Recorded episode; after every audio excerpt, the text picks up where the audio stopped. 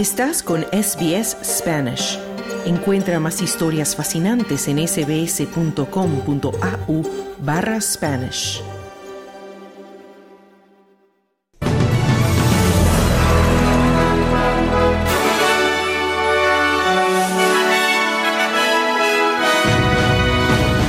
Liberada tercera tanda de rehenes israelíes y prisioneros palestinos mientras mediadores presionan por una prórroga de la tregua de cuatro días.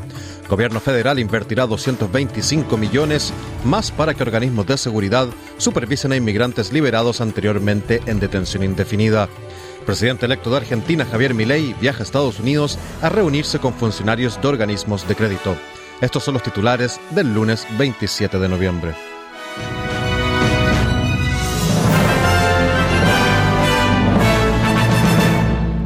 Muy buenas tardes. Comenzamos con noticias internacionales.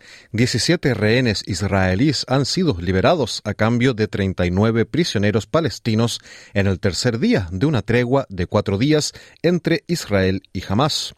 Los mediadores encabezados por Qatar están presionando para que se prorrogue el alto el fuego. Una niña estadounidense israelí de cuatro años, Abigail Edan, se encuentra entre los rehenes israelíes liberados y quedó huérfana cuando sus padres fueron asesinados por Hamas el 7 de octubre. Su tía El Amor dice que está en el hospital y que la están cuidando. I want to thank everybody for all your love and support. It's amazing and thank you so much. Quiero dar las gracias a todo el mundo por todo su amor y apoyo. Es increíble. Muchas gracias. Solo quiero decir que ella tiene familia y que estamos cuidando de ella, así que no se preocupen. Y es muy importante dejarla estar ahora con la familia. Y nada de prensa y nada de fotografías ni paparazzis. Es muy importante para ella y la seguridad y también la salud en este momento. Así que muchas gracias, eso es todo, decía el amor. En noticias nacionales, el gobierno federal está invirtiendo 225 millones de dólares más para que los organismos de seguridad, la Policía Federal Australiana y la Fuerza de Fronteras, supervisen la puesta en libertad de los inmigrantes detenidos anteriormente en régimen de detención indefinida. Otras 45 personas han sido puestas en libertad tras una decisión del Tribunal Superior que declaraba ilegal la detención indefinida, lo que eleva a 138 el número total de personas puestas en libertad hasta ahora. La decisión de noviembre exige que las personas liberadas estén sujetas a toques de queda obligatorios y lleven dispositivos electrónicos de vigilancia de forma indefinida. También se están introduciendo nuevas leyes que penalizarán cualquier incumplimiento de estas condiciones, incluido acercarse a escuelas o guarderías. Esto se produce cuando la Fuerza Fronteriza Australiana ha denunciado que cuatro personas han incumplido las condiciones de su visado. Abogados defensores de los derechos humanos han condenado las estrictas condiciones del gobierno. La ministra del Interior, Claire O'Neill, afirma que la inversión garantiza que el personal de la Fuerza de, de, la Fuerza de Fronteras Australiana y de la Policía esté adecuadamente equipada para responder en caso de que se produzcan infracciones de estas condiciones de visado. So just so you've got clarity about the resourcing, this is a $255 million two-year package. Para ser más claros, se trata de un paquete de 255 millones de dólares al año, de los cuales 150 millones irán para la Fuerza Fronteriza Australiana y 88 millones a la Policía Federal Australiana. El modelo que estamos utilizando aquí es que la ABF esencialmente hace el seguimiento. Entonces, en el momento en que hay una violación de un o un incumplimiento de las condiciones, el caso se entrega a la policía para la investigación y el enjuiciamiento, decía la ministra O'Neill. El portavoz liberal de Inmigración y Ciudadanía, Dan Tehan, dice que todavía hay incertidumbre en torno a cuántos de los ex detenidos están siendo monitoreados. So 255 million uh, doesn't clear up that uncertainty. What we need to hear Así que 255 millones de dólares no despejan esa incertidumbre. Lo que necesitamos saber del gobierno es cuántos de esos 140 están siendo controlados, cuántos de ellos llevan tobilleras. La comunidad merece saberlo. Se trata de delincuentes curtidos. Entre ellos hay delincuentes sexuales de menores y no recibimos ninguna información del gobierno, decía Tijan. Los laboristas y los verdes han llegado a un acuerdo que podría suponer que cientos de gigalitros de agua utilizada actualmente para la agricultura se destinan al medio ambiente mediante recompras de la Commonwealth en toda la cuenca del Murray Darling. El acuerdo incluye un nuevo plazo para la devolución de agua a la cuenca del Murray Darling en virtud del plan de la cuenca dotado con 13 mil millones de dólares y cuyo objetivo era devolver 450 gigalitros de agua al medio ambiente en junio de 2024. El plazo se ha retrasado hasta finales de 2027.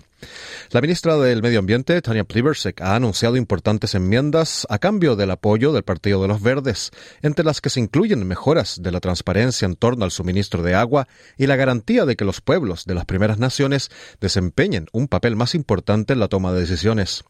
Plibersek afirmó que las enmiendas mejorarán el proyecto de ley y también permiten avanzar en un momento crítico. As we go into another hot, dry spell, it is more critical than ever that we deliver fully. Sabemos que a medida que nos adentramos en otra época de sequía, es más importante que nunca que cumplamos plenamente el plan de la cuenca del Murray Darling. Me complace decir hoy que los laboristas han estado negociando con el Partido de los Verdes y que hemos acordado una serie de enmiendas significativas al proyecto de ley de restauración de nuestros ríos que mejorarán el proyecto y permitirán al Partido de los Verdes votar a favor del proyecto de ley de restauración de nuestros ríos en el Senado, decía la ministra Plibersek. Las leyes propuestas se presentarán al Senado esta semana después de que las negociaciones previas con los verdes se habían estancado. Justamente el líder de los verdes, Adam Bant, se ha opuesto a las afirmaciones de que su partido tiene un punto ciego cuando se trata de antisemitismo. Esto lo dijo después de que el ex embajador en Israel y diputado liberal, David Sharma, acusara a los verdes de demonizar al Estado de Israel en su conflicto con Hamas. Sharma señaló a la senadora de los verdes, Merin Faruqi, quien compartió una foto en las redes sociales junto a manifestantes estudiantiles que sostenían un cartel en el que se veía al Estado de Israel tirado en un contenedor de basura. Según Bant, Faruqi compartió el post sin haber visto el cartel y ahora lo ha retirado y ha pedido disculpas. Bant declaró a la ABC que los verdes mantienen una oposición de siempre al antisemitismo, al tiempo que también piden un alto al fuego permanente en el conflicto entre Israel y Palestina.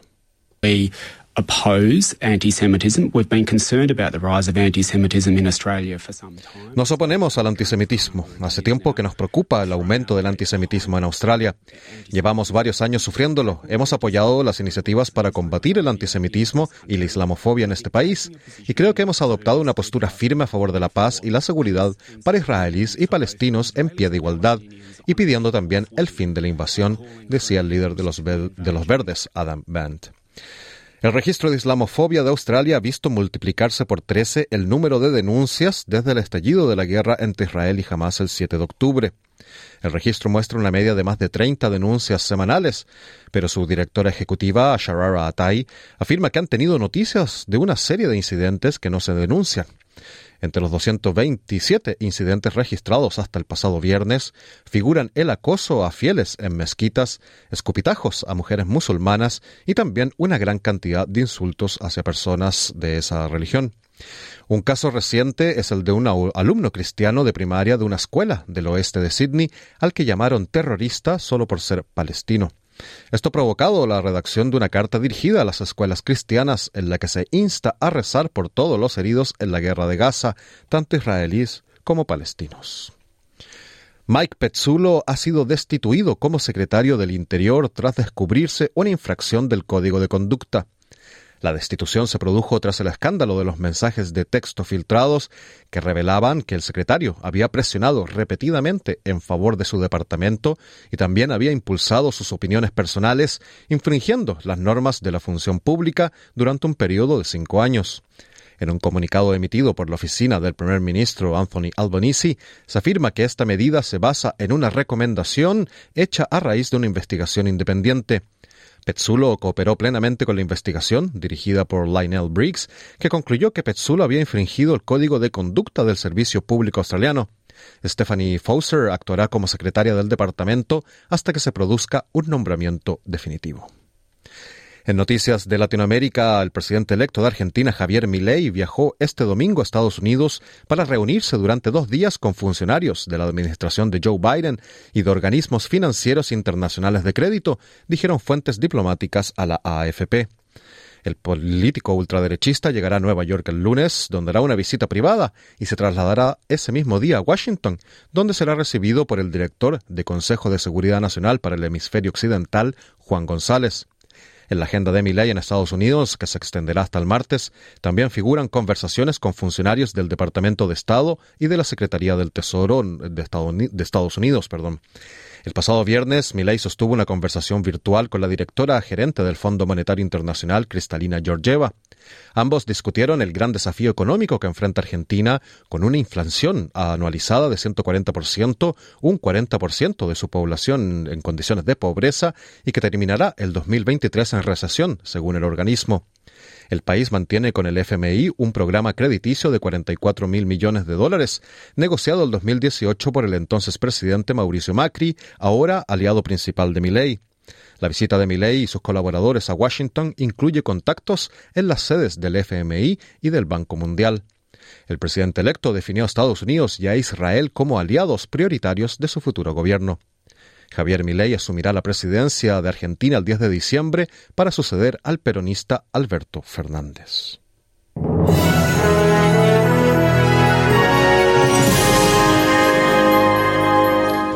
En el informe del tiempo del día de hoy, Perth estará parcialmente nublado con 30 grados de máxima. Adelaide, posibles precipitaciones con un tope de 25 grados. Melbourne tendrá algunos chubascos y aclarando por la tarde con una máxima de 18 grados. Hobart nublado durante la jornada con una máxima de 16.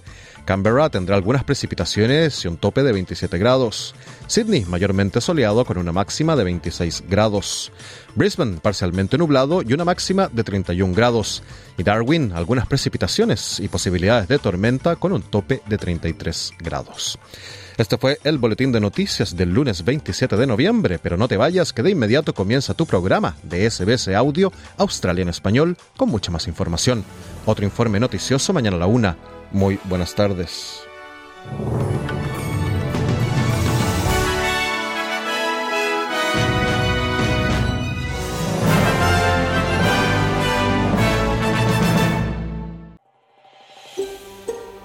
¿Quieres escuchar más historias como esta? Descárgatelas en Apple Podcasts, Google Podcasts, Spotify o en tu plataforma de podcast favorita.